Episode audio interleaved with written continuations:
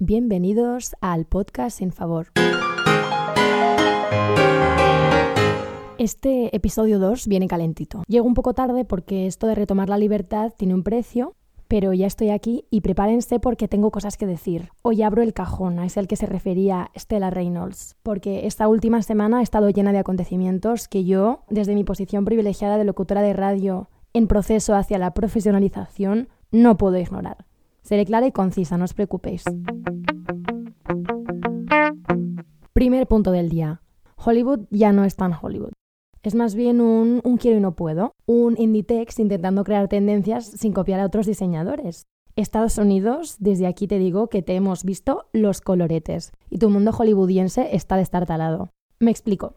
Cada país tiene su marca, lo que se llama soft power. En España, como reyes de la cultura popular que somos, tenemos muchos símbolos. Uno de ellos, que además tuvo en su día intensa repercusión internacional, es el ajo. Ya lo dijo Victoria Beckham al pisar barajas. España huele a ajo. Y yo me pregunto, ¿cómo sería una España sin ajo? Alioli, gambas al ajillo, el filetón de ternera con los dientes de ajo, todo perdido. Pero volvamos al tema que la cultura popular y soft power de Españita son temas que me encantan, pero traigo declaraciones. El ajo, entre comillas, de los Estados Unidos de estos últimos años han sido los tiroteos, la falta de sanidad pública, un presidente gamberro y sus colegas, y el racismo del que se está hablando desde, desde esta semana pasada, pero que no ha aparecido de repente, sino que lleva existiendo tanto en Estados Unidos como en muchos países, por no decir todos, desde hace siglos. O sino que se lo digan a Kendall y a su Pepsi con la que intentó acabar con él hace unos años.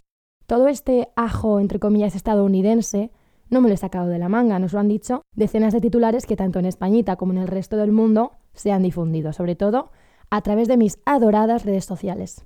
La conclusión a la que quiero llegar con estas alegaciones es que Hollywood necesita un poquito más de veracidad y representación en sus películas, porque aunque me duela decirlo, ya no es lo que era.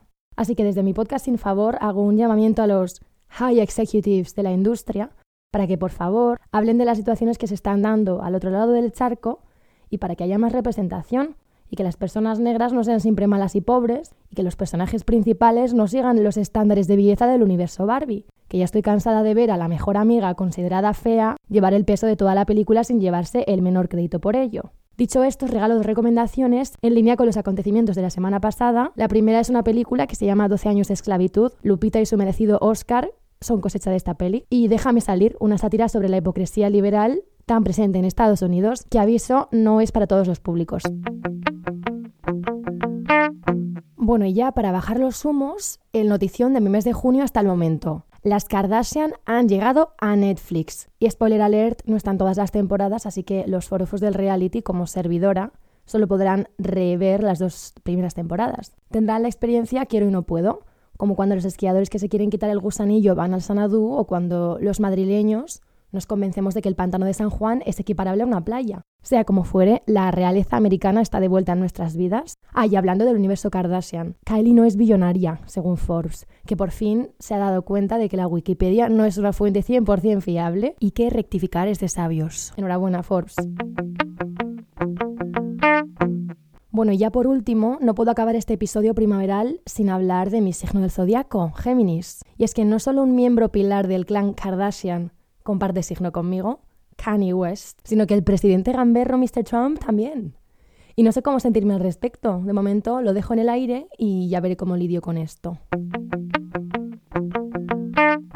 Bueno, y ya por ultimísimo un par de dudas. ¿Habrá un hacker súper listo capaz de romper Internet y hacer que todo el mundo se quede desconectado al mismo tiempo?